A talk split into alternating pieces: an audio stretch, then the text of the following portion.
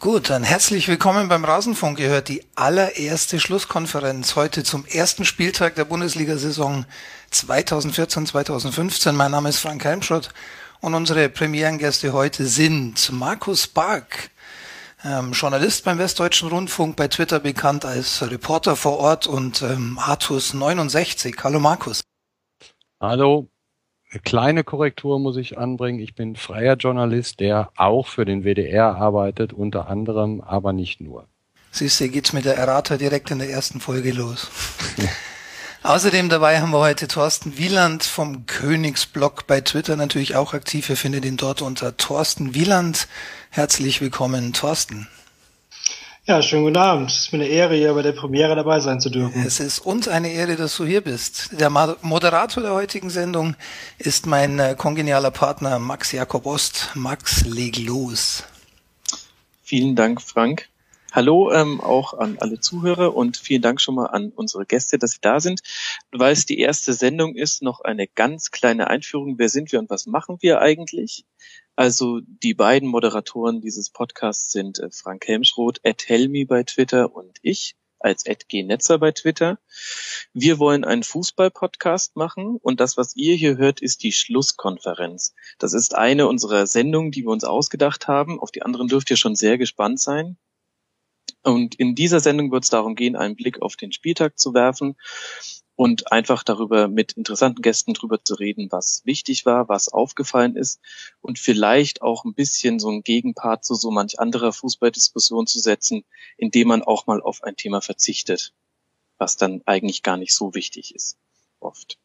Ähm, kurz, damit niemand irritiert ist, es wird so sein, dass ähm, jetzt heute Abend ich ein bisschen durch die Sendung führe und Frank vor allem die sozialen Netzwerke im Blick behält, wo ihr sehr gerne mit dem Hashtag Rasenfunk eure Kommentare zur Sendung abgeben könnt. Wir versuchen das ähm, gut einzubauen. Wie wir das hinkriegen, müssen wir noch sehen. Zur Not stellen wir noch jemanden ein, der nur Tweets vorliest am Ende. Ähm, ihr könnt uns gerne ähm, verfolgen in den sozialen Netzwerken.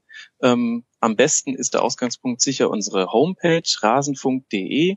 Da findet ihr eigentlich auch alle Informationen zum Abonnieren des Podcasts und wie wir uns das alles gedacht haben. Und wir freuen uns natürlich sehr über Feedback. So, und ich würde sagen, dann legen wir gleich mal los. Ähm, vielen Dank, ähm, Markus und äh, Thorsten, dass ihr mit dabei seid. Es hat uns sehr gefreut. Ist ja bei so einer Premierenausgabe auch immer etwas Besonderes, äh, Gäste zu finden. Ähm, noch kurz ein paar Worte zur Vorstellung. Thorsten kennen sicherlich viele, die bei Twitter aktiv sind, als einen sehr langjährigen Schalke-Blogger. Ich weiß gar nicht, wann hast du angefangen zu bloggen, Thorsten? Ähm, 2007 ging das los.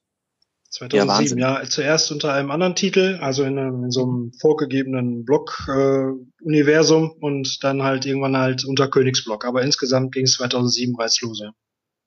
Und du hattest eigentlich keine längeren Unterbrechungen, oder? Ich hatte einmal eine Pause äh, gemacht, also ich war mir eigentlich sicher, dass ich äh, nicht weitermachen möchte und ähm, aber bei mir war es dann halt so, dass irgendwie nach, nach drei Monaten irgendwie ähm, diese Erholung schon eingesetzt hatte, die ich mir davon auch erhofft hatte und dass es mir dann halt gefehlt hat und dass ich dann halt tatsächlich wieder angefangen habe, relativ schnell. Deswegen ähm, fällt das im Nachhinein gar nicht mehr so auf. Aber für mich persönlich war es eigentlich damals schon ein Schnitt, ja.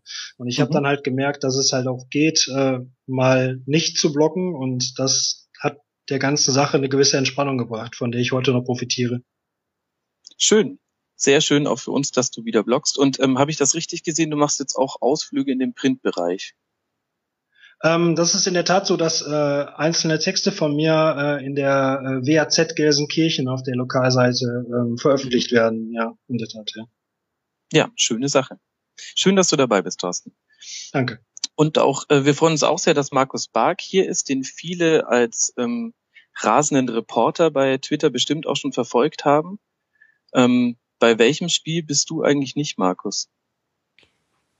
Eigentlich bei vielen, die nicht im Westen sind, aber Sie. grundsätzlich, äh, also ich sag mal, Heimspiele von Dortmund und von Schalke, da bemühe ich mich eigentlich immer da zu sein.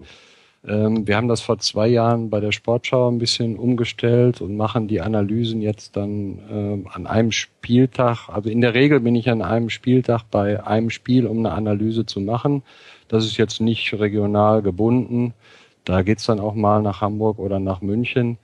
Jetzt Samstag war ich allerdings in Dortmund und am kommenden Samstag wird es auch eine kurze Fahrt geben zum Spiel von Schalke gegen Bayern. Mhm, sehr schön. Du hast dir ja besonders einen Namen gemacht dadurch, dass du die, also in meinen Augen die Pressekonferenzen entzaubert hast, dadurch, dass du einfach äh, sehr schön zusammengefasst in äh, kurzen Tweets ähm, eigentlich alles wiedergegeben hast, was dort gesagt wird. Und ähm, ich glaube, jeder, der vorher nicht mal bei einer Pressekonferenz war, hat sich danach dann vielleicht gewundert, wie wenig da dann tatsächlich übrig bleibt von den Zitaten, was dann wirklich wichtig und aufregend ist. Wichtig und aufregend, dann hätte man es wahrscheinlich häufig noch kürzer äh, machen können. Wobei man natürlich sagen muss, gerade bei einer, bei einer WM äh, ist es auch verständlich, dass es sich häufig wiederholt, weil gerade die internationalen Kollegen äh, sind dann am Spielort, wo ja verpflichtend ist, dass der Cheftrainer äh, da ist und dann kriegt der Löw natürlich nochmal genau die gleichen Fragen gestellt, genau die gleichen Antworten. Bei den Übersetzungen geht viel verloren. Aber klar, von der Substanz her ist es oftmals, füllt es keine Stunde, wie es äh, manchmal äh, gedauert hat. Ja, auf jeden Fall immer sehr schön, dass du einen da ähm, so mit in, in den PK-Raum nimmst, finde ich. Das ist für diejenigen, die es interessiert, immer ein ganz, ganz toller Service. Dann lasst uns mal einsteigen und auf den Spieltag zurückblicken. Du hast ja schon gesagt, Markus, dass du beim Topspiel warst, Dortmund gegen Leverkusen, über das wir auf jeden Fall reden müssen. Da wäre meine erste Frage, hast du überhaupt schon gesessen, als es 1-0 gefallen ist? Äh, ich habe in der Tat gesessen und es ist äh, zum Glück inzwischen nicht nur in Dortmund, sondern in vielen Stadien so, dass man die ersten Minuten nicht mehr hektisch äh, versuchen muss, eine, ein Netz zu bekommen, WLAN ist in vielen Stadien viel besser geworden. Ich habe zwar noch äh, kurz auf den Rechner geguckt, aber den Einschlag habe ich dann schon verfolgt. Die ganze Entstehung musste ich mir hinterher dann allerdings nochmal angucken, weil nach mit so einem Tor rechnet natürlich niemand. Mhm. Was ist denn so deine Einschätzung? Ähm, wie kommt es, ähm, dass, dass man sich im ersten Spiel einer Saison so überraschen lässt? Ist das mehr eine taktische, mehr eine mentale Sache, ein Mix aus beiden?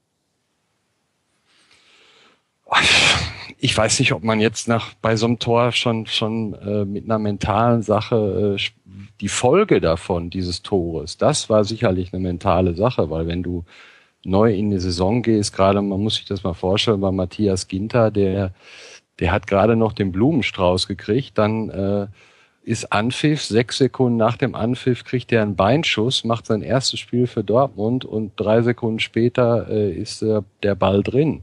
Und so hat er dann auch die, die weitere Spielzeit gespielt. Ich meine, sowas muss man natürlich dann erstmal verarbeiten. Klar waren sie, äh, waren die schon ein bisschen überrascht, aber wie der Angriff lief, wenn man sich das mal anguckt, Klopp hat hinterher gesagt, wir waren nicht davon überrascht und ich denke, das stimmt auch. Ich habe äh, für sportschau.de am Dienstag zuvor das Spiel der Leverkusener gegen Kopenhagen getickert und das war schon ziemlich auffällig, wie die, ich weiß nicht, ob sie selber da Anstoß gehabt haben oder halt äh, zum Pressing übergegangen sind. Auf jeden Fall waren da sieben oder acht Mann an der Mittellinie. Ich habe jetzt in Dortmund waren sie schon vorsichtig, da waren es nämlich nur fünf Mann und machen trotzdem mhm. nach neun Sekunden ein Tor. Also das würde ich äh, finde ich, sollte man jetzt gar nicht groß erklären wollen. Das passiert halt dann einmal. Vielleicht schießt nächstens einer äh, vom Anschluss aus direkt äh, ein Tor. Das hätte der, äh, wer war's? Dembaba, glaube ich, für Besiktas fast geschafft. Dann ist es noch schneller. Aber ansonsten äh, hinterher kann man sicherlich einiges erklären wollen bei dem Spiel. Aber warum das jetzt so war, klar, wahnsinnig, äh, wahnsinnig wach, wie Klopp gesagt hat. Aber äh, wie gesagt, das ist ein Einzelereignis. Mhm. Wie ein 4-4 gegen Schweden und ein 7-1 gegen Brasilien. ja, da hast du sicherlich recht. Zumindest was das 7-1 angeht, denke ich doch mal. Ähm, das war so ja so ein bisschen für die Dortmunder wie so die Handbremse im Spiel. Oder was, wie ist deine Einschätzung, wie lang es äh, gebraucht hat, bis sie sich eigentlich dann von diesem Rückstand befreit haben? Ich hatte den Eindruck, dass es sich wirklich sehr, sehr lange hingezogen hat. Ja, absolut. Also das war, äh, ich denke, noch in der ersten Halbzeit sind sie mal so ein bisschen besser ins Spiel gekommen. Ähm, das war dann zu einer Phase, ich glaube, da hatte ich dann auch getwittert, äh, wenn die Leverkusener 90 Minuten Sonnenpressing spielen, dann haben sie sicherlich sehr gut trainiert. Da war auch ein bisschen Ironie drin, weil das war klar, dass die so, so kann man nicht 90 Minuten pressen. Äh, also in der Form muss ich sagen, ich kann mich nicht an alle Spiele von Dortmund erinnern, aber dass die Leverkusener haben sich ja im 4-2-4 quasi aufgestellt. Kiesling hat die, die Dreierreihe neben sich gehabt, also die normalerweise hinter ihm spielt. Und dann sind die wirklich volles Rohr drauf. Und, und manchmal muss man sagen, auch taktisch gar nicht klug, weil wenn man mit, mit drei Leuten auf den, auf den Torwart äh, läuft und äh, der Ball kommt dann wirklich mal an und Dortmund schaltet um, so wie sie es ja eigentlich können, wie sie es Samstag aber nicht äh, gekonnt haben, dann äh, ist das doch Harakiri. Aber Kiesling hat ja hinterher gesagt, das war Vogelwild und äh, das war's auch. Das kann ganz schnell mal nach hinten äh, losgehen. Aber in der zweiten Halbzeit haben sie es dann auch viel kontrollierter gespielt und auch eigentlich sehr souverän beherrscht, obwohl die Dortmunder in der zweiten Halbzeit besser wurden. Aber mhm. Chancen hatten sie eigentlich. Also gute Chancen hatten sie eigentlich gar nicht. Ganz zum Schluss ein, zwei. Das war das, ähm, was mir so ein bisschen aufgefallen ist an der Berichterstattung über das Spiel, dass ich, ähm, ich habe öfter gelesen und äh, gesehen, ich glaube im Sportstudio auch, ähm, die These, dass Leverkusen Dortmund kopiert hätte und quasi mit den eigenen Mitteln geschlagen hat. Ähm, findest du das denn auch? Weil meiner Einschätzung nach ist das Dortmunder Pressing viel, viel geordneter und mit genauen ähm, Zeitpunkten, an denen gepresst wird und an denen nicht gepresst wird. Siehst du es auch so? Sehe ich ähnlich wie du, ja wie gesagt, ob man das jetzt als Vogelwild äh, bezeichnet oder einfach als noch aggressiver, noch mutiger, wobei ich finde, äh, in der vordersten Linie war es schon sehr mutig und sehr hoch, aber ich fand, dass die, äh, die Viererkette hat sich dann doch nicht so richtig getraut. Und die mhm. Abstände, äh, also ich habe es jetzt nur live im Stadion gesehen, das müsste man jetzt sich am, am Fernsehen nochmal angucken. Äh, aber mein Eindruck war, dass die Räume extrem groß wurden äh, und die Dortmunder haben es nicht geschafft, die zu bespielen. Also ein, ein Mikitarian in guter Form, ein Reus in guter Form, da wäre mit Sicherheit äh, mehr gegangen, dass ein Immobile im ersten Spiel da noch, noch nicht die Bindung hat, die es braucht. Das ist, denke ich mal, relativ normal. Mhm. Hat sich Leverkusen dann auch so ein bisschen zunutze gemacht, dass, dass Dortmund mit Mats Hummels einer der wichtigsten Aufbauspieler gefehlt hat?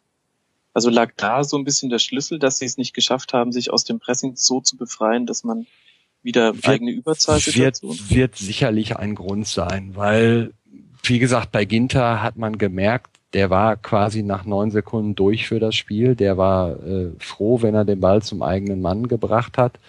Und das haben die Leverkusener dann natürlich auch gnadenlos ausgenutzt und sind noch, noch aggressiver gerade auf ihn gegangen.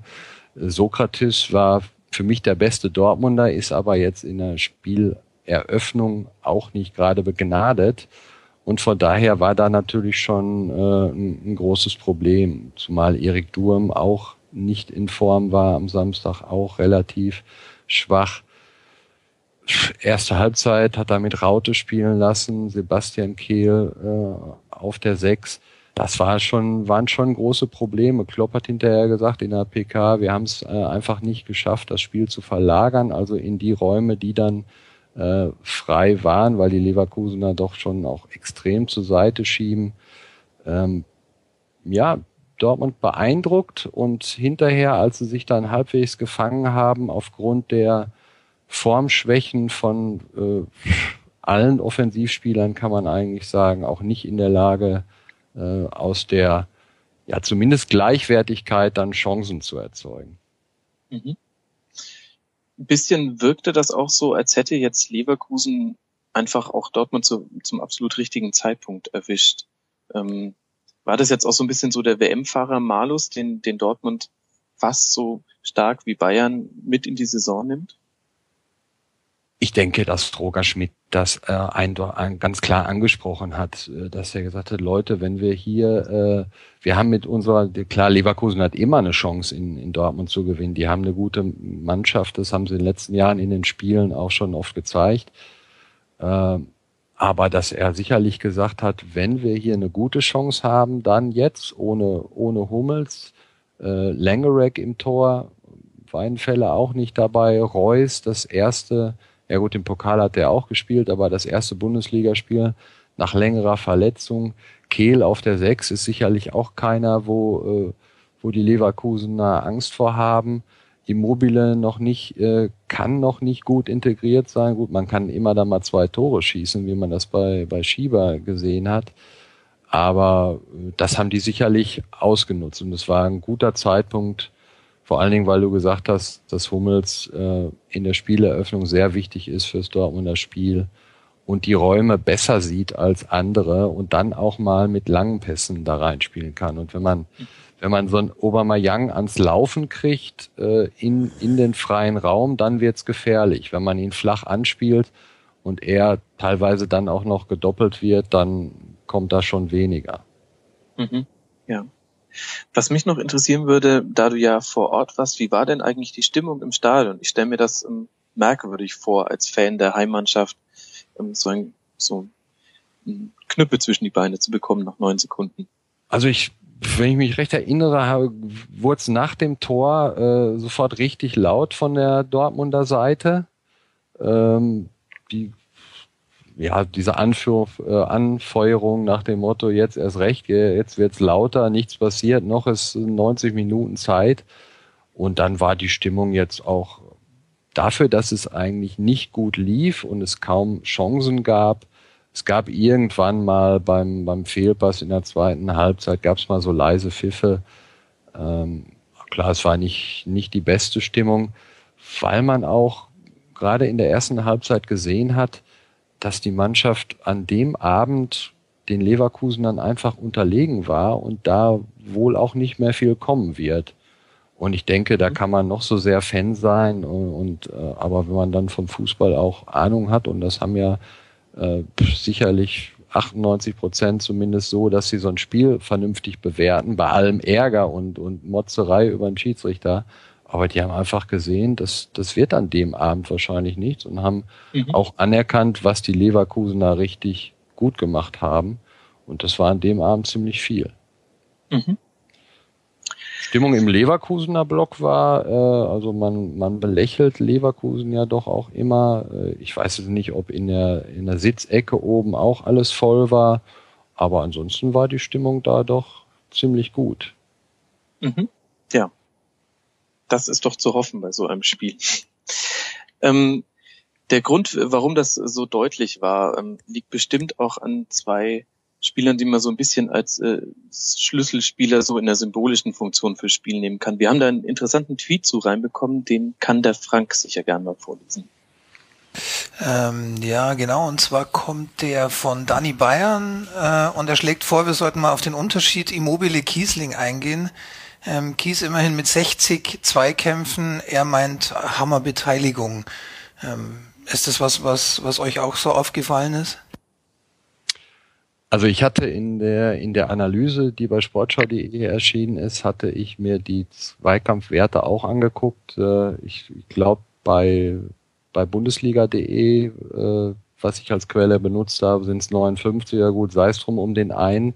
Es waren auf jeden Fall mehr als, ich hoffe, dass ich jetzt keinen Fehler mache, ich müsste es sonst nochmal nachlesen, aber ich meine als Obermayang äh, Reus und äh, Immobile zusammengeführt haben. Oder es war Mikitarian dabei. Auf jeden Fall als drei Dortmunder Offensivspieler. Äh, 59 ist ein wahnsinniger Wert, der alleine natürlich wenig aussagt, genauso wenig wie die 49 Prozent waren es, glaube ich, gewonnene Zweikämpfe, was natürlich für einen Stürmer schon gut ist. Auffällig war bei Kiesling, er in der Luft Wahnsinn. Also er hat mich so ein bisschen erinnert an, an Lewandowski. Der macht die Bälle fest, lässt den Leuten Zeit, äh, um, um nachzurücken und Chalanoglu, äh, der braucht natürlich dann nicht viel Zeit. Ne? Die wenigen Sekunden oder die Bruchteile, die reichen dann schon ganz enorm stark, selbst gegen Sokrates, der wie gesagt gut äh, war.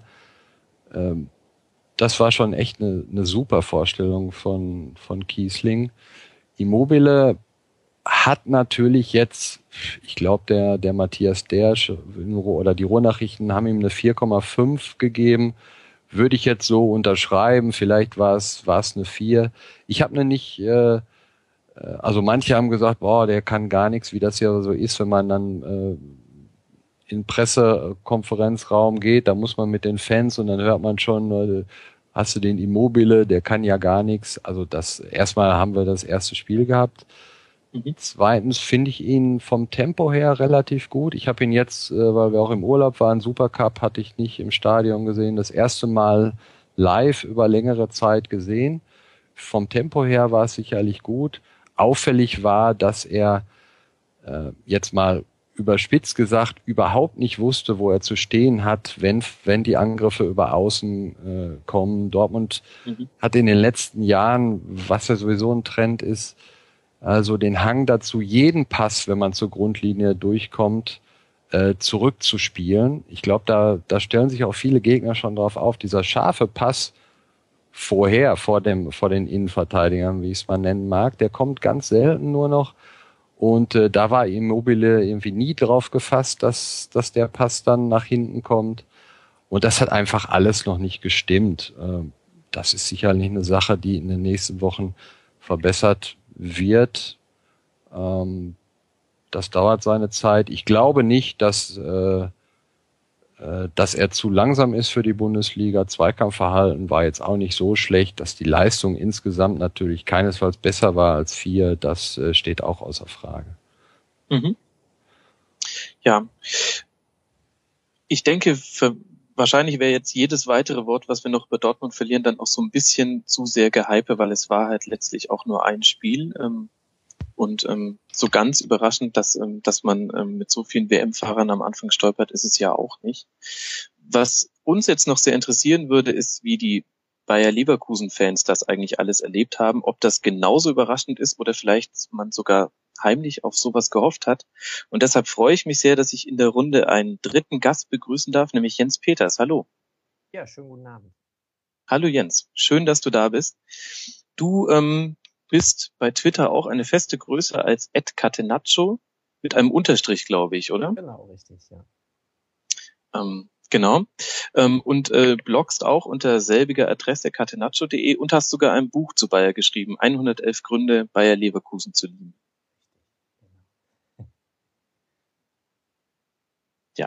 Das können wir jedem nur ans Herz legen. Ähm, wie hast du denn das Spiel erlebt? Warst du genauso überrascht wie, ich glaube, so doch die Mehrzahl der Medien und anderen Fans anderer Vereine? Ähm, ja, ich war auch überrascht über die Intensität auf jeden Fall. Also so, so ein extremes Pressing, äh, so einen extremen Einsatz hätte ich jetzt überhaupt nicht erwartet. Ähm, ich hatte schon mit einer kleinen Chance für Leverkusen ähm, ja gerechnet und äh, auch gehofft, dass man, dass man durchaus einen Punkt entführen kann. Äh, was ihr eigentlich auch schon angesprochen habt, eine Mannschaft, eine Dortmunder Mannschaft, die jetzt nicht so super aufgestellt ist, die noch nicht so eingespielt ist, die den einen oder anderen WM-Fahrer dabei hatte. Ähm, dagegen Leverkusen irgendwie mit einer sehr ordentlichen Vorbereitung, wo man sich schon mal auf dieses neue System ein bisschen einspielen konnte, schon mal Wettkampfspiele in der Champions League Quali und im DFB-Pokal hatte. Also durchaus auch schon ganz gar nicht so schlechte Voraussetzungen, um da was zu holen in Dortmund, aber so, so ein Spiel hätte ich jetzt nicht erwartet. Mhm. Ähm, findest du, ähm, also siehst du irgendeine Euphorie rund um rund in der Fanszene oder wissen das alle schon einzuordnen und bleiben erstmal auf dem Teppich? Ähm, am Samstag fand ich schon, dass eine gewisse Euphorie da war. Äh, das ging mir einfach selber so. Also ich habe die Leverkusener Mannschaft mit so einem Einsatz, mit so viel Freude am Spiel bestimmt schon zehn, zwölf Jahre, also unter Daumen so ungefähr, war das letzte Mal, dass ich das so gesehen habe. Also dass die wirklich jedem Ball hinterhergegangen sind, dass die, dass die wirklich wollten. Ähm, und das ja, zog sich auch schon so ein bisschen durch die Stimmen der anderen Leverkusener Fans dann so durch. Ähm, natürlich ist dann da auch immer so ein bisschen die Angst so, ja, was, was kommt als nächstes? Und äh, ich glaube, da sind die meisten auch realistisch genug, dass das jetzt nicht, ähm, ja, dass das jetzt nicht irgendwie so der, der Standard Samstag wird, dass man mal eben 2-0 oder dass man auf jeden Fall die, die Gegner nicht einfach abledert, sondern äh, dass da auch noch äh, andere Kaliber auf dem Plan stehen und ganz andere Mannschaften und äh, dass es da noch Probleme geben wird. Also das wird nicht so, mhm. So durchgängig so laufen wie, wie am Samstag. Was mir da aufgefallen ist, war, ähm, mein erster Gedanke war, ähm, ich habe gleich an das Kopenhagen-Spiel gedacht, was ja nur wenige Tage vorher stattgefunden hat und ähm, jetzt allein vom Ergebnis her nicht ganz so souverän war. Welchen Unterschied in beiden Spielen hast du denn festgemacht? Äh, der Unterschied war eigentlich im Gegner. Also ähm, das wird auch das größte Problem von Leverkusen werden, denke ich. Nämlich, dass man sagt mir, dass ich ein bisschen lauter werden soll. Ich weiß nicht, ob das so besser wird. Äh, das Problem ist halt, ähm, dass man mit Dortmund eigentlich einen Gegner hat, der selber sehr gut spielen kann, ähm, der, wo man abwarten kann, wo man kontern kann, wo man wirklich dann mit dieser aggressiven Pressing-Strategie auch was erreicht. Ähm, in Kopenhagen sah das ein bisschen anders aus. Da hat Kopenhagen sich halt erstmal hinten reingestellt und geschaut, äh, ja, was kommt denn da von Leverkusen? Und ähm, das ist eigentlich so das Leverkusener Problem, auch in der letzten Saison gewesen, so ja, was tun, wenn wir selber das Spiel machen müssen. Ähm, letzte Saison war es schon so, dass man ein gutes Umschaltspiel, ein gutes Konterspiel hatte. Äh, das jetzt in Kombination mit dem Pressing, ähm, mit diesen vielen wirklich ja, tödlichen Pässen in die Spitze. Ähm, das, das funktioniert gegen so einen Gegner wie Dortmund, aber funktioniert das auch gegen Paderborn? Ähm, ja, das ist halt so die Frage dann. Mhm. Heißt es, dass sich dann für dich auch äh, Roger Schmidt erst noch beweisen muss, dass er auch diesen Plan B eben hat für anders eingestellte Gegner? Ja, klar. Also das ist ein Spiel gewesen, beziehungsweise wenn man noch das Champions League-Spiel und das DFB-Pokalspiel gegen einen äh, Fünftligisten, Viert-, Fünft-, Sechstligisten äh, dann mit einrechnet. Aber klar, ähm, so, so eine, man muss sich halt die ganze Saison anschauen. Also wir haben in Leverkusen schon, schon ähm, viele Trainer gesehen, die eine super Hinrunde abgeliefert haben und äh, dann in der Rückrunde eingebrochen sind. Und ähm, ja, von daher, ne, also man muss, muss einfach abwarten. Mhm. Wie kam denn seine Verpflichtung damals an? Ich kann vielleicht erzählen, ich war am Samstag beim Spiel äh, Eintracht gegen Freiburg, auch ein Kick, der in die Bundesliga-Geschichte eingehen wird. Und äh, habe mich da natürlich mit vielen Frankfurt-Fans unterhalten und ähm, habe den Namen Roger Schmidt fallen lassen in lobender Weise und habt ja ganz vergessen, dass ihr den ihn ja ähm, ziemlich im letzten Moment weggeschnappt habt. Ähm, da bin ich in ein sehr großes Fettnäpfchen getreten. Das, da war die Laune, Laune gar nicht mehr so gut bei ihnen. Ähm, wie, wie kam denn bei den Leverkusener Fans diese Verpflichtung an? Ähm, ja, das ist schon mal irgendwie ein Pluspunkt gewesen, dass dass das jemand ist, der mh, mm, in der letzten Spielzeit beim Verein, auch wenn es nur in Österreich gewesen ist, der äh, da schon mal was gewonnen hat, der einen attraktiven Spielstil äh, pflegt, was man vielleicht jetzt in den letzten Jahren in Leverkusen nicht so sehr gehabt hat, äh, von Titeln ganz zu schweigen. Ähm, aber ja, das ist war auch so ein bisschen, ja, was kann der? Also ähm, kann man gute Leistungen aus Österreich auf die Bundesliga übertragen? Kann man äh, das immer so eins zu eins umrechnen? Hat er wirklich was drauf? Das weiß man halt nicht so hundertprozentig und das wird sich sicherlich auch jetzt erst im Laufe der Saison zeigen, ob er das halt dann bei Leverkusen so unter Beweis stellen kann. Mhm. Was mir aufgefallen ist, als ich äh, mich äh, noch vor dem ersten Spieltag ein bisschen ähm, auf die äh, auf die Mannschaften gestürzt habe und geguckt habe, wer sich eigentlich wie verstärkt hat. Ähm, täuscht der Eindruck oder habt ihr sehr, sehr ausgewogen euren Kader gestaltet? Ich hatte so den Eindruck, dass eigentlich von allen Bundesligisten ihr ähm, am ausgewogensten sowohl in Offensive und Defensive investiert habt. Siehst du es auch so? Ähm, ich hatte so ein bisschen Sorge bei der Innenverteidigung. Jetzt mit Papadopoulos, mit dem Leihvertrag, mhm. war das so das letzte Puzzlesteinchen, wo ich dachte so, ja, äh, da stimme ich dir voll und ganz zu. Ähm, ein paar ganz nette Perspektivspieler für die, für die Außenverteidiger geholt. Im Mittelfeld äh, nochmal was geholt. Äh, Drimmitsch für den Sturm beispielsweise, Shalanoglu. Also da, da muss man nicht viel sagen. Das sind alles gute Leute, ähm, die auch noch Potenzial nach oben haben. Mhm. Wenn wir jetzt schon einen Schalke-Fan noch in der Leitung haben, würde ich dann doch gerne beim Stichwort Papadopoulos noch gern Thorsten äh, dazu holen. Thorsten, wie fandest du denn das, dass ihr äh, einen eurer Innenverteidiger für mich relativ überraschend ähm, ausgeliehen habt. War es für dich auch so überraschend? Hm, das war für mich eher überraschend, dass Leverkusen daran interessiert war, muss ich ehrlich gesagt äh, sagen, weil ähm, Papadopoulos ist halt immer eine Geschichte. Ähm, Papadopoulos hat man ja jetzt anderthalb Jahre lang überhaupt nicht auf dem Platz gesehen, ja. Und ähm, es wurde halt immer spekuliert, ob jetzt irgendwie äh, das Knie vielleicht so kaputt ist, dass er vielleicht gar nicht mehr zurückkommt.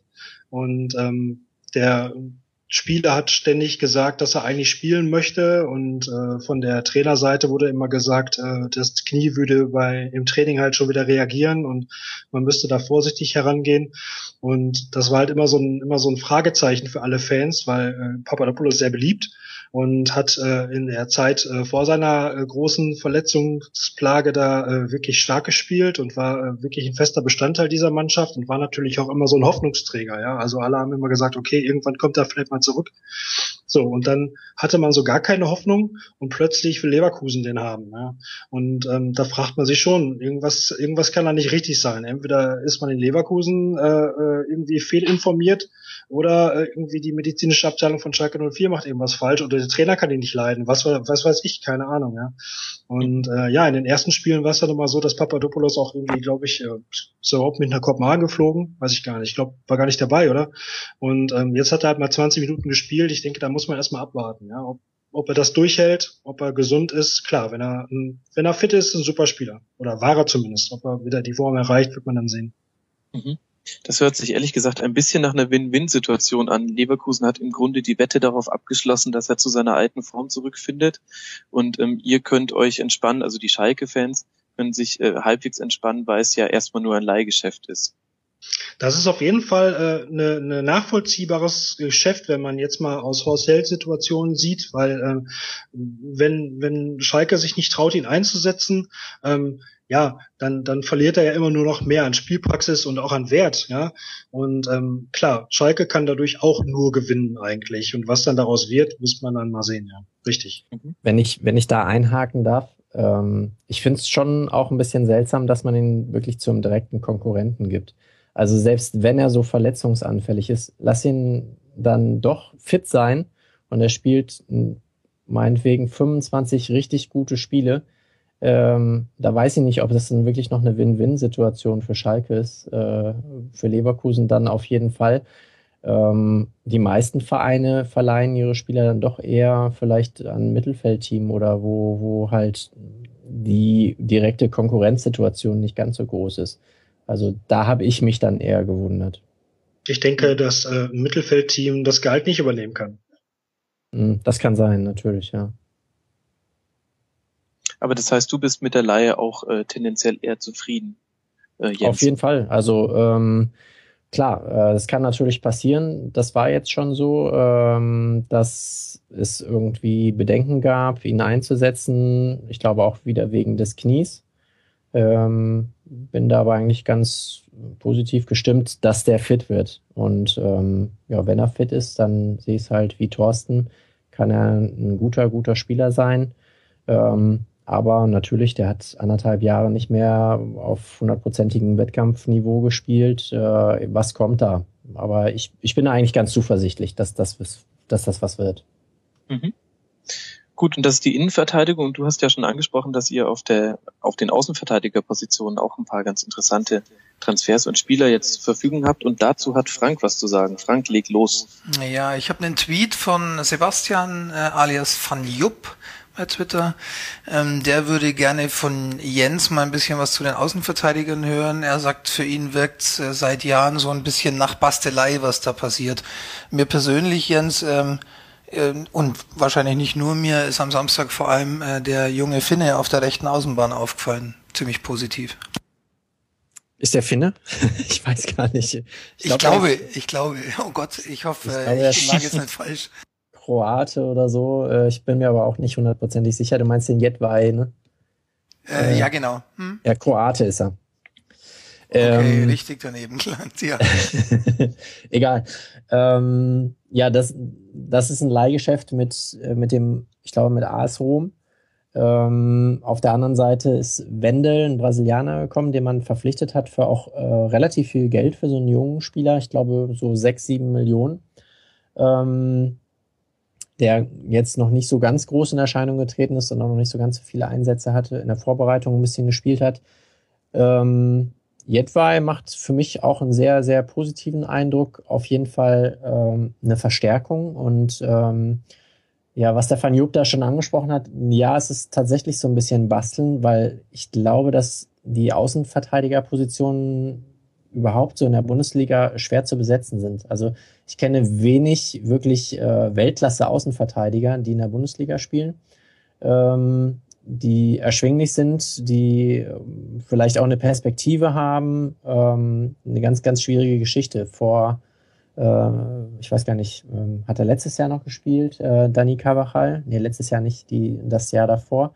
Hat man ihn halt von Real Madrid geliehen, war auch so ein bisschen Glückssache, einen Zweitligaspieler aus Spanien zu holen, ähm, beziehungsweise der in der zweiten Mannschaft von Real Madrid gespielt hat ähm, der dann total einschlägt, aber der dann halt auch wieder direkt gehen muss. Und ähm, von daher sind diese Positionen auf den Außen immer so ein bisschen vakant. Sebastian Böhnisch ist auch so ein, den hat man, glaube ich, auch zur Halbserie geholt. Äh, ja, erfahrener Spieler, aber der auch nie so wirklich eingeschlagen ist, wo die Werderaner jetzt schon immer so hinterherrufen, so ey, echt, der steht in der Startelf, wie kann das denn bitte passieren?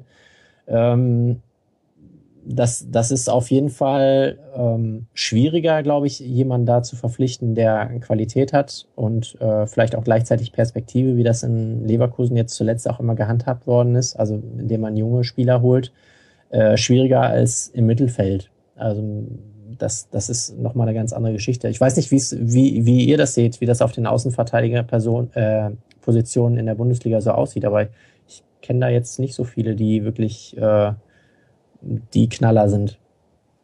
Vielleicht kann ich da kurz mal reingrätschen, äh, aber nicht, was ich dazu denke, sondern einfach weitergeben. Ich habe letztens mit dem Frank Lusem vom Kicker gesprochen und äh, der ist ja bei Leverkusen super nah dran und hatte ihn auch zu dem Wendell gefragt, weil der mir jetzt vom, vom Spielerischen her so gar nichts sagte.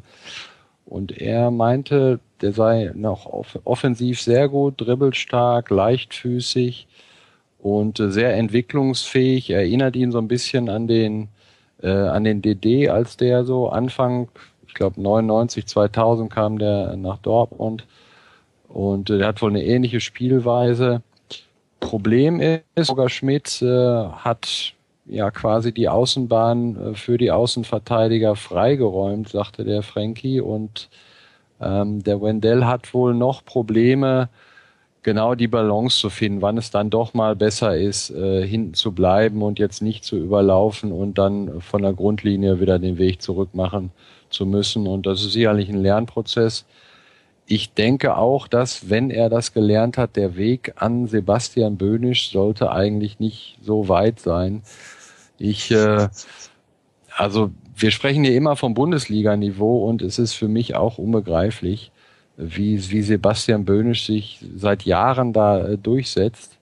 Äh, aber pff, Samstag hat das gut gemacht, war am ersten Tor beteiligt und er hat immer wieder gute Szenen. Äh, was ich dann nicht so verstehe, ist, dass die Dortmunder mit ihren Offensivspielern es nicht schaffen, diese eigentlich vermeintliche Schwachstelle besser auszunutzen. Also so ein Obermeyang, der müsste dem normalerweise in äh, zehn Fällen neunmal weglaufen und äh, zumindest über die Außenbahn frei sein, aber er schafft es. Bislang setzt er sich durch, macht das auch ganz gut, aber wer weiß, vielleicht schafft es noch in dieser Hinserie äh, der Wendell, dass man Carvajal nicht hat halten können, war natürlich sehr schade, aber auch normal. Das hat man ja jetzt bei Real auch gesehen. Er hat ja eine super Saison gespielt und ist sicherlich einer der höchsten Kategorie auf der äh, Position des rechten Außenverteidigers. Ja, vielen Dank für die für diese Einschätzung, äh, Markus. Ähm, Jens, bevor wir dich in die mentale Vorbereitung für das Rückspiel gegen Kopenhagen entlassen, will ich jetzt aber von dir noch einen knallharten Tipp hören. Äh, wohin geht denn die Reise diese Saison? Siehst du euch unter den Top 3, Top 4, Top 5 oder vielleicht sogar mehr? Ach ja. ja. Also ich gehe schon davon aus, dass man sich so in diesem Rahmen äh, von der letzten Saison bewegt, also Platz drei, Platz vier. Ähm, ich bin sehr gespannt auf die Spiele, die ähm, ja, wo man halt wirklich gegen diese ähm, naja, äh, gegen die Mannschaften spielt, die sich hinten reinstellen und ähm, ob es diesen Plan B dann genau für diese Gegner gibt von Roger Schmidt oder Roger Schmidt, äh, ähm, wenn man das irgendwie in den Griff hat und ähm, da auch mal jemanden drei, vier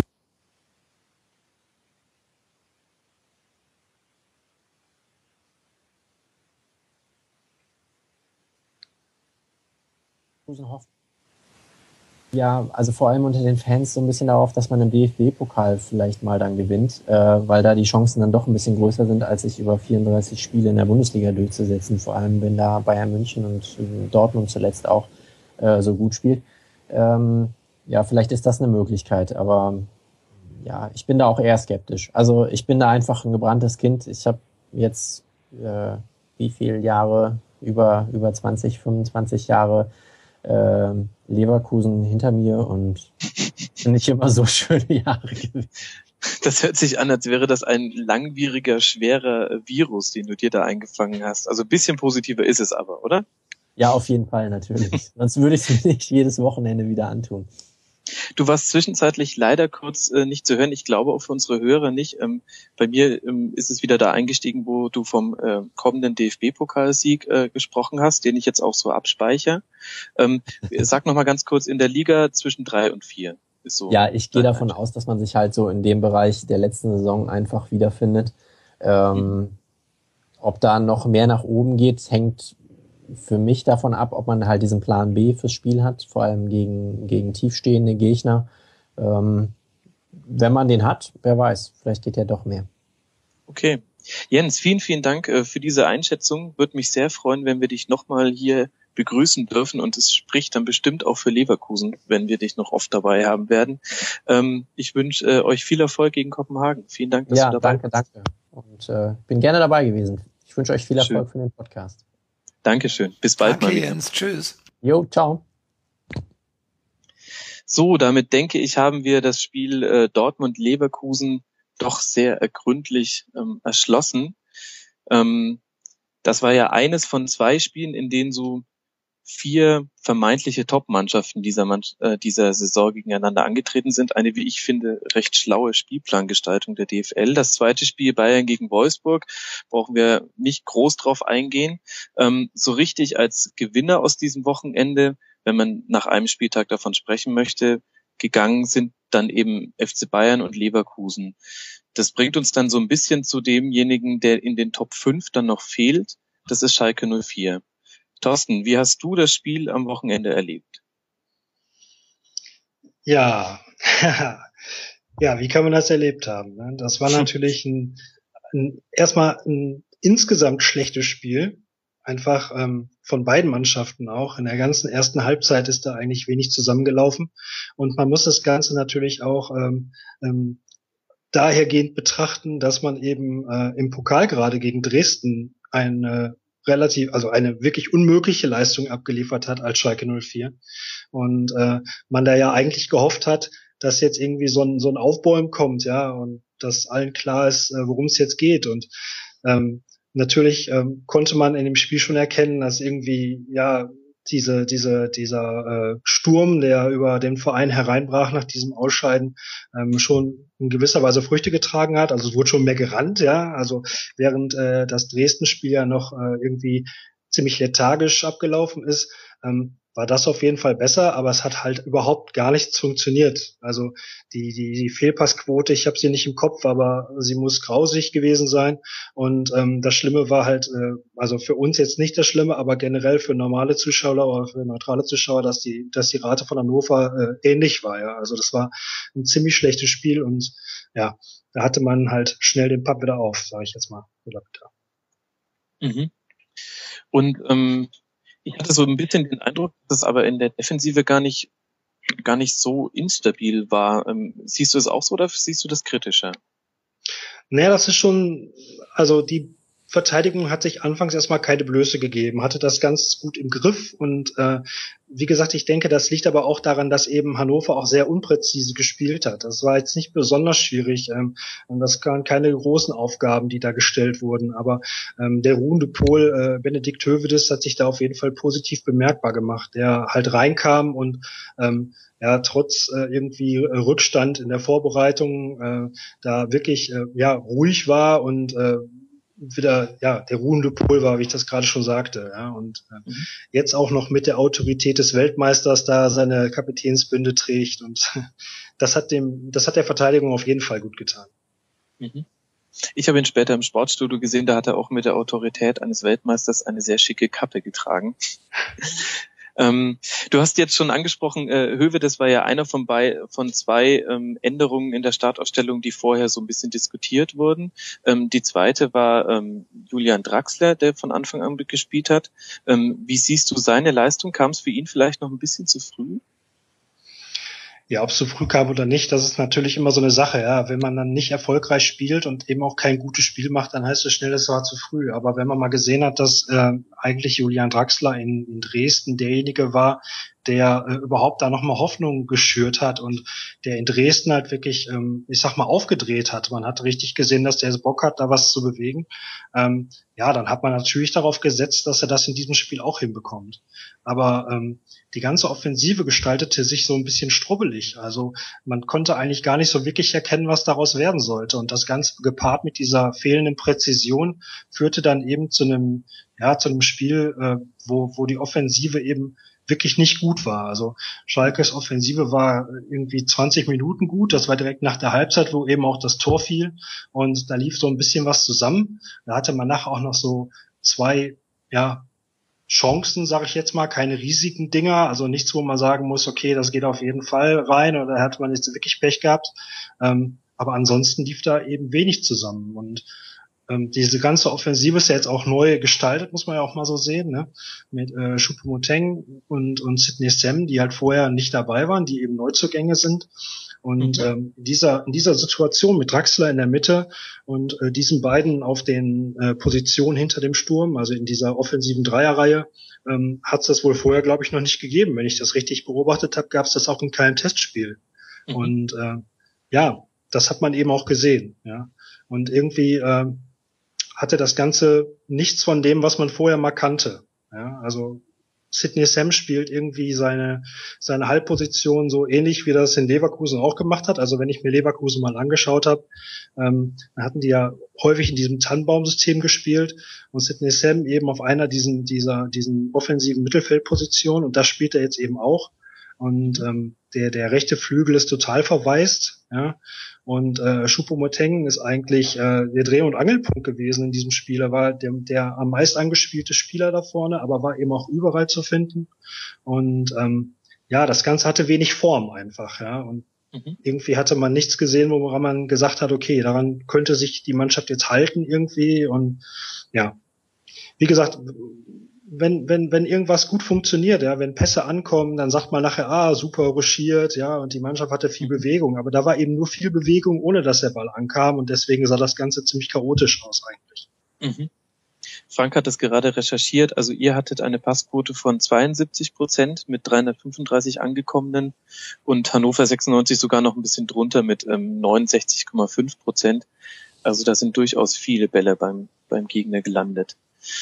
Wie siehst du denn den Ausfall von Kolasinac in der ersten Halbzeit? Ähm, Gab es dadurch einen Bruch im Spiel oder war das jetzt nicht so der entscheidende Faktor? Nee, würde ich nicht sagen. Ähm, in diesem Spiel jetzt nicht. Ähm, mhm. Die ganze Sache ist natürlich äh, schon ziemlich tragisch, ja, weil ähm, man jetzt eigentlich darauf gehofft hat, dass die linke Seite da gut besetzt ist. Eigentlich hatte man gedacht, okay, Christian Fuchs ist auch noch über und kann abgegeben werden, ja, weil man ja mit Dennis Aogo einen Einkauf gemacht hat für die, für die Seite. Also Dennis Aogo ist ja von Hamburg gekommen und hat da eine ganze Weile erstmal den linken Verteidiger gegeben und hat das nach meiner Ansicht super stark gemacht. Und ich war ganz froh, dass man da jetzt einen, einen ganz starken linken Verteidiger hat. Ähm, als da Not am Mann war im defensiven Mittelfeld, hat Dennis Aogo dann im defensiven Mittelfeld gespielt, mit äh, Sead Kolasinac wieder links hinten. Ähm, ja gut, das ist dann auch okay. Ja, Seat Kolasinac ist ein junger Spieler, der hat ganz viel drauf, der, der lernt ständig, man merkt richtig, dass er sich äh, ja weiterentwickelt, ja, von einem Spieler, der zunächst darauf geachtet hat, möglichst defensiv gut zu stehen und alles zuzumachen. Ähm, hat er sich in der letzten Saison dahin entwickelt, dass er eben gegen Ende der Saison immer häufiger auch äh, versucht hat, das Angriffsspiel ein bisschen mit anzutreiben, auf der linken Seite, die ganze linke Seite quasi zu seinem Revier zu machen und hat da auch äh, einige Spiele wirklich gut gestaltet und auch wirklich äh, ja seinen Stempel äh, aufdrücken können da. Und ähm, ja, das ist natürlich tragisch, dass der, dass der Junge da jetzt äh, eine ewig lange Zeit ausfällt. Und ähm, das Kuriose daran war ja, dass man irgendwie äh, ganz schnell gehört hat, dass es alles nicht so schlimm wäre. Hier ähm, Andi Ernst von der Watz äh, war ja irgendwie vor Ort und hat dann noch gehört, dass der äh, Doktor gesagt hat, hier ist nichts Schlimmes und am nächsten Morgen heißt es dann Kreuzbandriss. Ja, da packt man sich schon irgendwie in die Birne und denkt sich, meine Güte, ja, was kommt da noch alles auf einen zu? Ja, ja da kam jetzt ein, einiges zusammen. Was jetzt vor dem Spiel und nach dem Spiel natürlich mal wieder das Thema war, ist euer Trainer, nämlich Jens Keller. Das heißt, über ihn würde ich auch ganz gerne mal mit dir, ähm, mit dir sprechen, denn wenn man nur mal auf die Statistiken guckt, ist Jens Keller eigentlich ein grandioser Schalke-Trainer. Wenn ich das richtig äh, nachgelesen habe, hattet ihr letzte Rückrunde die erfolgreichste Rückrunde der Vereinsgeschichte. Korrigiere mich, wenn ich falsch liege. Nee. Und, und er hat ähm, im Vergleich zu allen anderen Schalke-Trainern mit einer nennenswerten Anzahl von Spielen den drittbesten Punkteschnitt pro Spiel. Also bei 52 Spielen ein Schnitt von 1,8 Punkten. Wie, wie schätzt du denn Jens Keller ein? Was ist deine Meinung zu? Also diese, diese Sache mit der besten Rückrunde ähm, aller Zeiten ähm, ist, ist richtig. Und ähm, mittlerweile geht mir der Spruch aber auf den Senkel, weil äh, er wird jetzt bei jeder, bei jeder Diskussion immer herausgeholt und man liest das so oft. Ich weiß nicht, wie oft ich das in dieser Woche schon gehört habe. Ja, auch von Jens Keller selbst nach dem Spiel, wenn es irgendwie darum geht, dass das Spiel schlecht gelaufen ist und ob es irgendwelche Gerüchte gibt dass der Mann davon genervt ist, irgendwie ständig äh, zur Diskussion zu stehen, verstehe ich ja, aber dann immer darauf wieder hinzuweisen, wie toll die Rückrunde gewesen ist, ja, das, das nervt mich, ja. Ich muss echt sagen, also wenn man zu, zu einer Saison gehören immer beide Hälften. Die erste Hälfte war nicht besonders schlecht, aber wenn ich mal die Punkte sehe, am Ende waren es 64 Punkte, das hat Schalke in den letzten zehn Jahren, glaube ich, fünfmal geschafft. Ja. Und äh, das ist jetzt nichts, äh, wo ich jetzt sagen muss, das ist das, das Tollste, was je passiert ist oder so, sondern das war okay. Und äh, ja, er hat sein Ziel erreicht, ja, das ist eigentlich das, ja. Er hat seine, er hat das Ziel erreicht, in die Champions League zu kommen. Das muss man ihm eben hoch anrechnen, ja. Und er hatte auch Verletzte.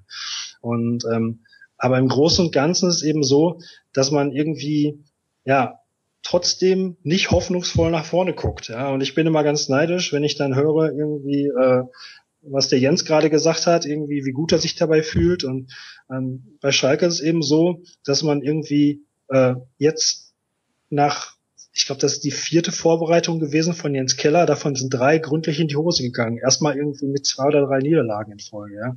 Und ähm, dann sitzt man immer da und denkt sich, ja, jetzt geht's wieder von vorne los. Ja, dann ist wieder Tullus, ja, und dann hofft man, dass sich, äh, dass sich äh, der Kader wieder irgendwie fängt, ja.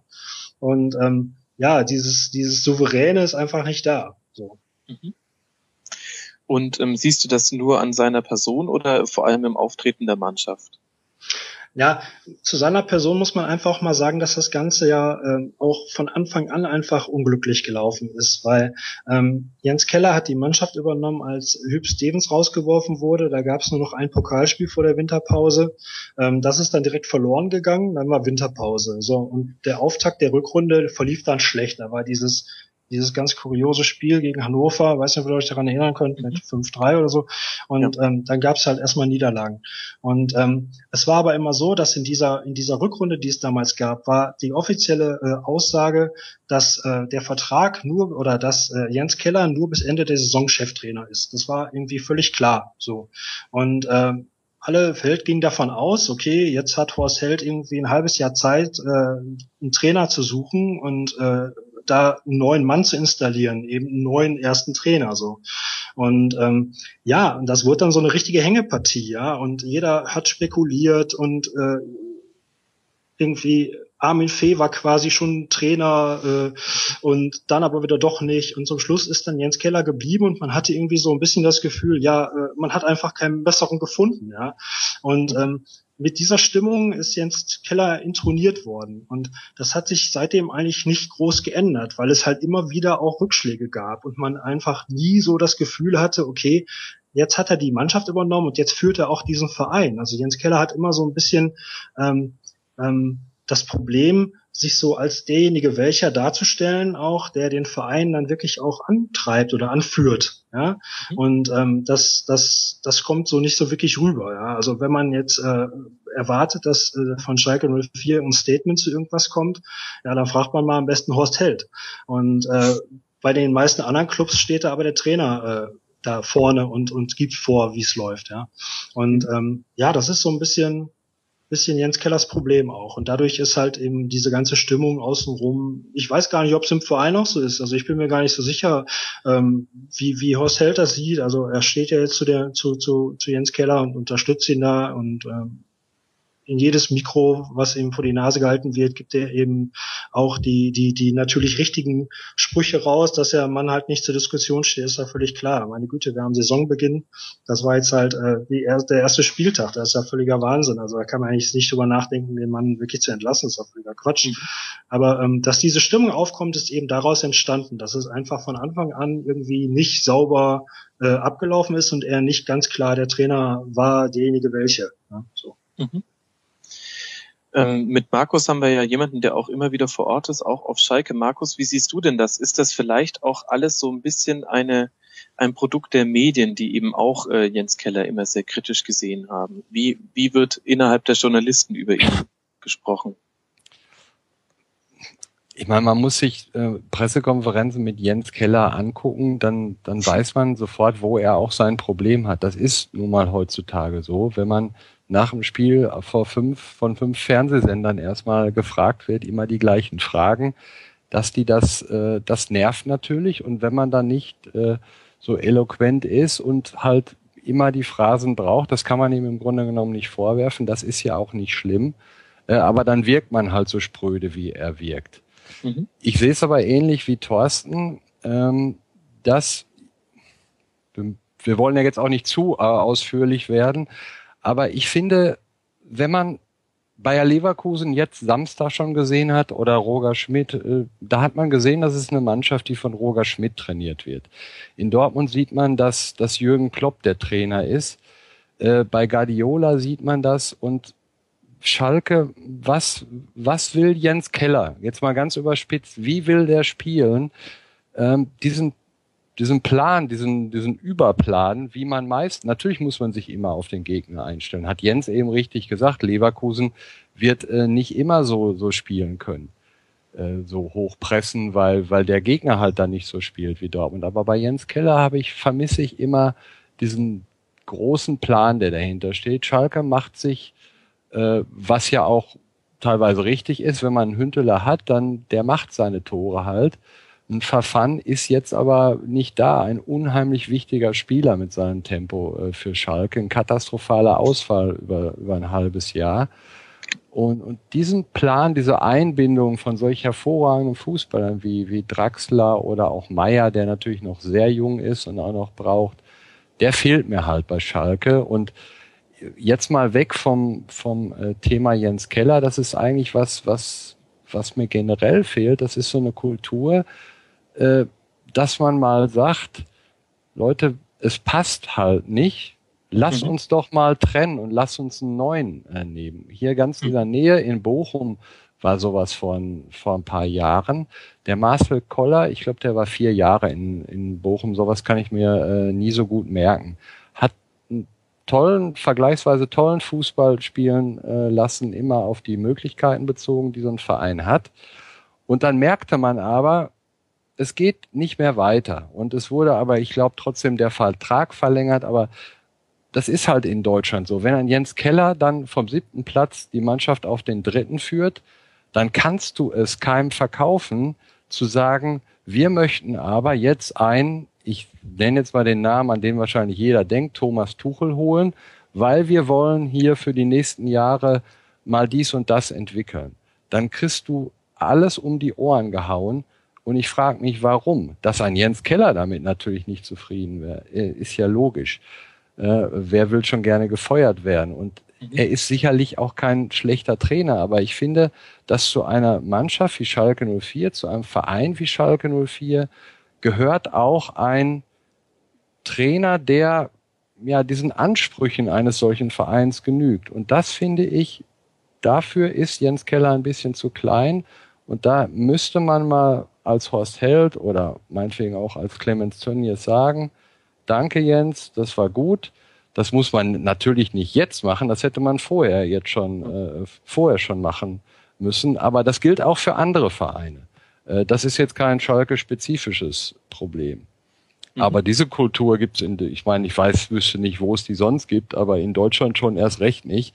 Wenn einer, und in der Lage war Jens Keller ja schon häufig, total unter Druck und genau da, das Spiel hat er jetzt gewonnen und äh, deshalb würde es mich auch nicht wundern, wenn die Samstag 1-1 oder vielleicht sogar 2-1 äh, gewinnen, weil äh, das, das ist schon häufiger vorgekommen weil dafür ist die Mannschaft wie Schalke einfach auch zu gut. Wenn die äh, ein Heimspiel gegen eine Mittelklasse-Mannschaft hat, das unbedingt gewonnen werden muss, ja, dann gewinnen die das halt, weil die dafür, dafür sind die zu gut. Ich weiß nicht, ich würde gerne Thorsten mal, äh, Thorstens Einschätzung dazu mal hören, was zu der These, die ich gerade aufgestellt habe. Ich bin da völlig deiner Meinung, Markus, absolut. Und zwar ähm, hatte Horst Held zwei, äh, zwei Saisonenden mit Jens Keller und ich hatte zweimal darauf gehofft, dass eben genau das getan wird, ja, dass man sagt, okay, ähm, er war jetzt derjenige welcher, er hat uns da geholfen, er war jetzt der U17-Trainer und wir haben gesagt, okay, es ist, es ist nicht die lange Lösung, sondern erst die kurzfristige Lösung und dass dann eben dieser Wechsel vollzogen wird. Genau das habe ich mir gewünscht. Aber ich habe mittlerweile auch die Erkenntnis gewonnen, dass man auf Schalke nicht planbar ein Trainer wechselt offensichtlich. Also ich denke, dass Schalke 04 einfach ein Verein ist, wo der Trainer dann fliegt, wenn wirklich Land unter ist, ja, wo es wirklich dann, äh, wenn, wenn der Druck zu groß wird, dass man Angst hat, die Ziele nicht zu erreichen. Und dass wenn man irgendwie es schafft, irgendwie auf Platz vier zu kommen, ähm, um da irgendwie den Fuß in die Champions League zu kriegen, um an das große Geld zu kommen, ja, dann bleibt der Mann einfach. Ja, also es geht einfach darum und dann ist es auch egal, ob ob man irgendwie die Hoffnung hat, äh, einen Schritt nach vorne zu machen oder einen Schritt höher zu kommen. Ähm, dann dann bleibt das eben so. Und ähm, als als Fan leidet man darunter, weil man sieht, dass äh, dass äh, spielerisch sich andere Clubs wegentwickeln. Also an, an, an einen Unentschieden gegen Bayern, was Markus gerade gesagt hat, da kann da kann ich nicht glauben. Ja, also äh, Bayern hat äh, die letzten sieben Spiele gegen Schalke alle gewonnen, irgendwie viermal, viermal mit vier Toren oder, oder, oder mit fünf einmal sogar, ja. Und ähm, das ist so weit weg. Ähm, da muss schon äh, viel, viel Glück zusammenkommen, ja. Ähm, und ja, das ist eben das, was man sich so vorstellt. Als Schalke-Fan ist halt, ähm, okay, die Mannschaft ist gut, ist gut zusammengestellt meines Erachtens auch und hat so viel Talent, wie, wie, wie wahrscheinlich ein Kader von Schalke noch nie so viel Talent hatte. Und äh, ja, man hofft, dass da jetzt was wächst, ja, und man sieht dann, dass irgendwie Schalke alle Nase lang irgendwie anders spielt und äh, ja, dass da eben, ja, dass eben nichts wächst, so richtig, ja, sondern dass, dass, dass äh, Jens Keller halt ein ordentlicher Pragmatiker ist, der dann weiß, okay, in dem Spiel mache ich ja mal dies oder das und das hat dann auch den gewissen Erfolg. Aber ähm, ja, dieser, dieser, dieser Stil, den man sich erhofft, ja, diesen, diesen eigenen Stil und dieses, dieses eigene, ja, hier kommen, wir sind Schalke, wir spielen so, ja, ähm, das ist eben nicht da, ja. Und ähm, ja, genau. Und das ist das, woran äh, unser einer dann da scheitert und dann immer halt äh, diesen Spagat macht zwischen äh, ja, Jens Keller ist ein ordentlicher Trainer und macht das und das richtig und erholt noch dieses Ziel. Man will ja auch nicht unfair sein, ist auch der eigene Trainer, ja. Und andererseits wünscht man sich aber dann doch anderes, ja. Mhm. Das heißt, ein bisschen ähm, reduziert sich das ja jetzt dann auch auf die Person ähm, Horst Held. Wie wird der denn bei den Fans gesehen? Ist das ähm, eine Mehrheitsmeinung, diese These, die ihr beiden da vertretet, oder ist das noch eine Minderheitsmeinung? Wie würdest du es einschätzen, Thorsten? Ähm, also ich sehe Horst Held eigentlich noch als, als also ich sehe Horst Held positiv, als positive Person. Ähm, ich denke halt, dass er, dass er da natürlich auch Zwänge hat, ist ja klar. Also ich meine, äh, Schalke 04 braucht unbedingt das Geld aus der Champions League und dann, dann ist es eben so, dass, dass das eben über allem steht, ja. Und ähm, da gehört eben auch viel Mut zu, was Markus eben auch gerade richtig sagte. Also da wird einem das natürlich auch um die Ohren gehauen, wenn man dann das erste Spiel verliert, ja. Ähm, wenn man, wenn man so eine Entscheidung treffen würde und ein, ein, Trainer, der eben die Punkte holt, dann trotzdem irgendwie entlässt aus anderen Gründen. Ähm, Nee, das ist dann schon eine sehr schwierige Situation. Aber was das, was die, die Führung des Kaders angeht und die Zusammenstellung des Kaders, ähm, da bin ich eigentlich recht zufrieden, muss ich sagen. Und ich habe auch das Gefühl, dass Horst das eigentlich ganz gut drauf hat mit dem ähm, Budget, was er hat. Das ist sicher ein hohes Budget, was Schalke fährt. Aber es ist jetzt auch nicht so, dass er das nochmal noch mal weiter überreißt, sondern man sieht schon diese Mischung aus jungen Spielern, die ja erstmal naturgemäß am Anfang erstmal nicht so wahnsinnig viel kosten. Ähm, da ist der Anteil äh, im Kader ist halt schon sehr hoch und der äh, ja, geht eben jetzt nicht auf die hohen Ablösesummen, sondern sieht zu, dass der Spieler dann äh, aus den Verträgen holen kann, wenn sie eine festgeschriebene Ablösesumme haben oder am Ende des Vertrags äh, zu haben sind. Und ähm, ja, diese Mischung, diese Mischung halte ich für ganz gelungen. Und ich halte auch eigentlich die Kaderzusammenstellung bei Schalke 04 in dieser Saison für ziemlich gelungen sogar, ja. Und ich denke, dass sie äh, schon einen ordentlichen Kader haben, ja. Und ähm, ja, ich bin da, dahingehend bin ich eigentlich recht zufrieden. Ob das jetzt die Mehrheitsmeinung ist, kann ich nicht sagen. Aber ich habe nicht das Gefühl, dass äh, irgendwie äh, Horst Held da in groß in der Bredouille wäre. Also natürlich gibt es immer wieder Stimmen, die sagen, ja, hier, äh, Jens Keller ist hier der Trainer von Horst Held und wenn er äh, entlassen wird, dann muss man mal gucken und so. Klar, aber meine Güte, Schalke ist so ein großer Club, man findet immer jede Meinung, wenn man danach sucht, ja. Und ich habe aber nicht das Gefühl, dass es irgendwie äh, für Horst Held jetzt gerade eine schlechte Phase wäre in seiner Beurteilung seiner Leistung. Mhm. Jetzt hattet ihr den denkbar schlechtesten Saisonstart. Jetzt kommen am Wochenende auch die Bayern und ähm, im Gegensatz zu Markus bist du da nicht ganz so optimistisch. Ähm, wo geht's denn für euch diese Saison hin? Was glaubst du? Wird Jens Keller am Ende der Saison noch Trainer sein und wo landet ihr? Du kannst auch gerne deine Wunschvorstellung sagen, weil der Tipp ist sehr schwierig, ich gebe es zu. Ähm, ja, ähm, dieser, dieser, dieser Saisonplan, den Schalke jetzt hat, der ist ja quasi darauf ausgebaut, dass man am Anfang versucht, so wenig Boden wie möglich zu verlieren und das dann nach hinten wieder aufholt, ja. Also ist ja jetzt nicht nur, dass Bayern kommt, danach muss man nach Gladbach, irgendwie das übernächste Heimspiel ist dann gegen Dortmund und mhm. ähm, dann hat man äh, jetzt bis auf Leverkusen weiß ich gar nicht genau, wann die kommen, aber dann hat man erstmal die ganz dicken Brocken hat man eigentlich nach den ersten sieben Spieltagen abgefrühstückt, ja, und dann hofft man eben darauf, dass äh, man eben dann wieder aufholt. Also ich würde jetzt da nicht äh, alles in Sack und Asche hauen, auch nicht, wenn das Spiel gegen Bayern München verloren geht. Dann gibt's natürlich einen riesen Tullus, ja klar, dann wird wieder alles geschüttelt, ja aber da muss man eben durch. Ja, und das ist mhm. ja eben so. Das ist, wenn man bei Schalke ein Spiel verliert, ist immer alles furchtbar. ja, aber es geht eben, meine Güte, die Saison hat gerade angefangen. Da ist alles möglich. Und ähm, ja, ich denke schon, dass Schalke halt vom Kader her durchaus das Zeug hat, wieder unter die ersten drei zu kommen, aber da muss eben viel gut laufen. Ja, man muss eben schauen, wie sich Leverkusen entwickelt, wie sich, wie sich äh, Wolfsburg entwickelt. Das sind natürlich alles Gegner. Ähm, ja, Schalke ist ja nicht alleine in dieser Tabelle. Also ich, ich denke, dass Schalke dazu imstande ist, halt auch wieder so zu spielen wie letzte Saison, wieder so an diese 64 Punkte zu kommen. Und da muss man mal gucken, wozu das reicht. Mhm. Ähm, was mir dazu aufgefallen ist, auch wenn wir jetzt über Saisonziele und Top 3 und so sprechen, ist, ähm, ich habe von außen betrachtet immer so den Eindruck, dass ihr an dieser Last, so lange nicht Meister geworden zu sein und aber immer zu den äh, sportlich überdurchschnittlichen Mannschaften gehört zu haben, an dieser Last tragt ihr sehr schwer. Wie bewertest du das denn, wenn Clemens Tönnies jetzt ähm, vor der Saison das böse M-Wort in den Mund nimmt und sagt, äh, der Meisterschaft sollte jetzt schon mal drin sein? Siehst du das auch als Last oder ist das für euch gar nicht mehr so so wild. Nee, genau. Ich, ich denke gar nicht mehr, dass das so ein Riesenproblem ist. Das war eine Zeit lang, war das so.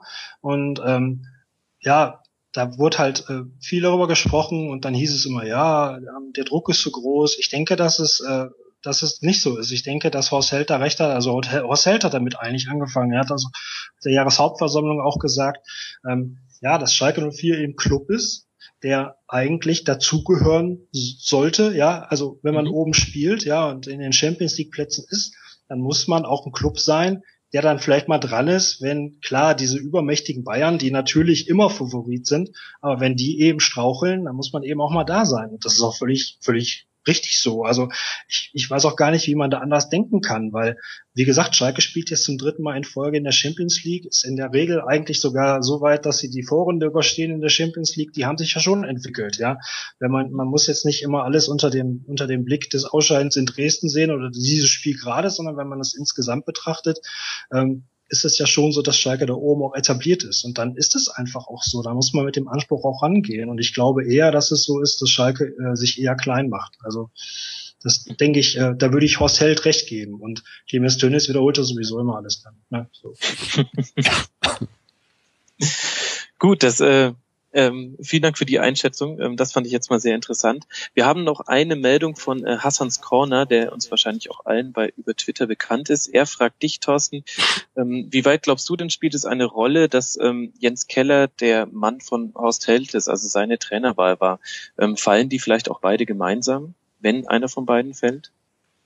Ja, das ist das, was ich gerade schon mal sagte. Da gibt es natürlich viele Fans, die das so in Verbindung sehen. Aber Klar, natürlich ist aber auch jeder andere Trainer auch der Trainer von Horst Held gewesen. Ja, auch Ralf Rangnick war ja der Trainer von Horst Held, wenn man das richtig beobachtet hat. Ja, er wurde ja von ihm geholt und ähm, auch Hüb Stevens äh, ist von ist von Horst Held äh, geholt worden und eingesetzt worden und hat dann eine Zeit lang äh, überraschend gut funktioniert. Und ähm, ja, nee, so würde ich das nicht sehen. Ich glaube nicht, dass Horst Held daran fallen wird, wenn äh, wenn Jens Killer äh, wenn Jens Killer gehen muss. Mhm. Glaube ich nicht. Thorsten, Markus, ich danke euch sehr äh, für diese Einschätzung bis hierhin. Gibt es noch etwas vom ersten Spieltag, was euch auf der Seele brennt? Irgendetwas ganz Wichtiges, Kurioses, was wir noch nicht besprochen haben? Markus, also, hast du noch ein Thema? Paderborn natürlich. Vielleicht hört der Peter Ahrens ja auch zu vom Spiegel, seine Heimatstadt. Da habe ich ja jetzt die letzten beiden Pflichtheimspiele gesehen. Ich war beim letzten Spiel in der zweiten Liga und jetzt auch gegen Mainz und es sollte all, jeder schon mal nach Paderborn fahren, um sich alleine das Lied in der Halbzeit anzuhören. Ähm, ich kenne den genauen Text, habe ich nicht mehr, müsste man vielleicht mal googeln. Halbzeit, es ist vorbei, Halbzeit, ich bin bereit und das ist ganz, ganz großartig, dass äh, wenn es auf YouTube gibt, dann äh, sollte man das mit Hashtag Rasenfunk auf jeden Fall heute Abend nochmal tweeten. Vielleicht das werden wir auf jeden Fall tun, Markus. Sportlich vielleicht ganz kurz, wenn euch das interessiert. Paderborn äh, ist nach einem Spiel natürlich äh, schwierig zu sagen, aber äh, Breitenreiter selber hat ja gesagt, krassester Außenseiter aller Zeiten und ich denke mal von den Leuten, die da jetzt am Sonntag gespielt haben, äh, sind viele ja unterdurchschnittliche Bundesligaspieler, wenn man die anderen Mannschaften sieht. Mhm. Aber ich hatte ähm, die Braunschweiger im Aufstiegsjahr auch zweimal im Stadion gesehen und habe auch gesagt, Mensch, das ist eigentlich ist das eine Zweitligamannschaft, die davon profitieren, dass die dass die anderen Mannschaften es teilweise nicht gebacken kriegen und teilweise auch wirklich dann nicht so gut sind. Und die Braunschweiger sind mit einer Zweitligamannschaft letztes Jahr ganz knapp am Klassenerhalt gescheitert. Und äh, ich glaube auch, dass es dieses Jahr Mannschaften geben wird, die um die nur ähnlich stark sind wie Paderborn. Von daher glaube ich nicht, dass die äh, irgendwie abgeschlagen äh, absteigen werden. Dass es die genauso wie Braunschweig gut äh, erwischen kann, ist klar. Da muss man sich natürlich nur den Kader angucken. Und alleine schon solche Mannschaften, die letztes Jahr mit unten drin war, HSV oder, oder auch Bremen oder Stuttgart, wenn man sich die Mannschaften dann anguckt, das wäre, äh, also es war letztes Jahr schlimm von denen, dass die so nah an Braunschweig waren. Hm. Äh, von daher, also ich würde die, die Paderborner nicht, äh, nicht abschreiben. Die Mainzer haben mir am Sonntag gar nicht gefallen, im Gegensatz zu häufig, wenn ich die hier im Westen dann gesehen habe, haben die mir eigentlich immer gut gefallen. Letztes Jahr in Schalke, wird sich Thorsten erinnern können. Ich glaube, das war 0-0, da fand ich sie sehr gut, sehr geordnet, sehr strukturiert, gut nach vorne und Sonntag plätscherte das auch alles so. Ziemlich viel Glück, dass der Hühnemeier dann da so in den Zweikampf geht. Sonst wäre natürlich auch, äh, selbst für Mainzer Verhältnisse da Theater. Aber wie gesagt, jeder sollte nach äh, Paderborn. Es waren ja Sonntag sogar noch ein paar Gästekarten frei im Mainzer Block und dann sich das Halbzeitlied anhören. Das äh, sollten unsere Hörer beherzigen und es fällt auch auf, dass du anscheinend viel äh, Wert legst auf das Rahmenprogramm, weil ich erinnere mich an viele Hells Bells ähm, Tweets während der WM, wo du genau dezidiert ja, hast, wie das äh, DJ-Programm der FIFA so aussieht. Standardprogramm war ja immer Happy in der Halbzeit und äh, was war denn das andere? Ich glaube irgendwas von, von ACDC. Kann ich mich jetzt gar nicht mehr so, da, so genau dran erinnern. Ich sehe übrigens äh, bei Twitter mit Hashtag äh, Rasenfunk ist schon YouTube-Video von dem Halbzeitlied. Also ja, genau. Ich hab's, hab's auch schon ge getwittert. Ja, bei YouTube gibt's, gibt's einige Videos davon. Damit steht fest, wir haben äh, die besten äh, Twitter-Hörer aller Zeiten. Vielen Dank dafür. Ja, also geht äh, zum SC Paderborn. Ich denke, das ist eine These, die kann man so stehen lassen. Ähm, dazu vielleicht auch noch ähm, eine, eine Anmerkung von mir. Es wurde jetzt eine DVD veröffentlicht zur Aufstiegssaison vom, vom SC Paderborn, in der ähm, enthüllt wurde, in Anführungszeichen, ähm, dass sie sich schon in der Winterpause damals als Saisonziel den Aufstieg gesetzt hatten, gemeinsam mit der Mannschaft. Ähm, das ist jetzt natürlich nicht so, so ungewöhnlich, sich so ein Ziel zu setzen und dann trotzdem nach außen immer diese Underdog-Karte zu spielen. Ich finde aber trotzdem, dass das irgendwie auch im Nachhinein Gesicht hat. Also, weil sie haben das schon sehr überzeugend bis zum, ich glaube, 32. Spieltag durchgehalten, zu sagen, nee, jetzt gucken wir mal und ähm, achter Platz ist auch immer noch möglich. Ähm, ich, äh, ich mag das immer, wenn, wenn Mannschaften sich intern solche Ziele setzen.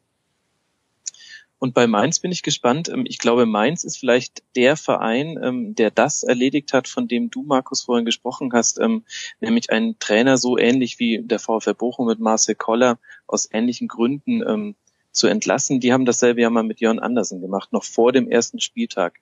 Was auch viele nicht verstanden haben, was im Nachhinein mit Tuchel dann aber natürlich toll geklappt hat. Mhm. Thorsten, hast du noch irgendetwas, was dir auf der Seele liegt vom ersten Spieltag? Nee, auf der Seele nicht. Aber ich habe halt auch das Paderborn-Spiel, ist das, ist das einzige, was ich außer dem Schalke-Spiel äh, ganz gut verfolgt habe. Auch nicht ganz alle 90 Minuten, aber fast. Und ähm, ja, das ist halt eine Riesenparty. Und das hat mich halt daran erinnert, hier ähm, der Wertetrainer Bade, den ja wahrscheinlich auch alle Hörer irgendwie kennen von Twitter oder aus seinem Blog heraus, der mir halt schrieb, dass es ihm im Pokalspiel so gut ging, was der MSV ja gewonnen hatte gegen Nürnberg. Und so ein bisschen diese, diese Situation hat Paderborn jetzt quasi eine ganze Saison, stelle ich mir das eben so vor, ja. Also man, man kommt in diese Liga und ähm, ja, hat halt äh, erstmal geht man davon aus, dass es ein Jahr sein wird, ja. Und alles, was darüber hinausgeht, ist super. Und äh, man hat ein Jahr Zeit zu feiern. Und ähm, manchmal ist es so, dass es mir fast leid tut, äh, dass bei Schalke eben anders ist, ja. Also bei Schalke geht man eben davon aus, dass man ein Spiel zu Hause gegen Freiburg, Augsburg oder Paderborn gewinnen muss, ja weil man eben obendran sein will und seine Ziele erreichen will. Und ähm, das ist dann schon fast schade, dass man dann nicht mehr mit dieser, mit dieser Gelassenheit herangehen kann. Und das einzige Mal, dass es in der Saison anders ist, das wird am kommenden Samstag so sein. und, da, und da wissen wir alle, wir haben die letzten Spiele mit äh, jeweils vier Gegentoren verloren. Und wenn wir es schaffen, da irgendwie einen Punkt zu holen und uns ordentlich zu verkaufen, dann wird das ein Riesenspaß für uns werden. Und von daher bin ich, freue ich mich aufs nächste Wochenende. Das ist ein äh, viel zu schöner und positiver Ausblick, als dass man den nicht so stehen lassen könnte. Ähm, Markus Thorsten, ich danke euch sehr für eure Zeit. Ähm, es hat uns, äh, Frank und mich, sehr, sehr gefreut, dass ihr euch bereit erklärt habt, dieses Experiment mitzumachen. Wir hoffen, wir hören euch mal wieder. Würde uns freuen. Gerne. Ja. Hat Spaß gemacht, kein Thema. Schön. Gerne sehr wieder. Gerne, ja. Dann sind wir doch mal gespannt, was die Saison noch so bringt und wie viel von den äh, Prognosen, die wir hier halb halb gegeben haben, dann tatsächlich eintreffen. Ich danke euch für eure Zeit und ähm, danke auch allen Zuhörern. Danke an Frank für die Organisation die, der technischen Umgebung und bis zur nächsten Ausgabe.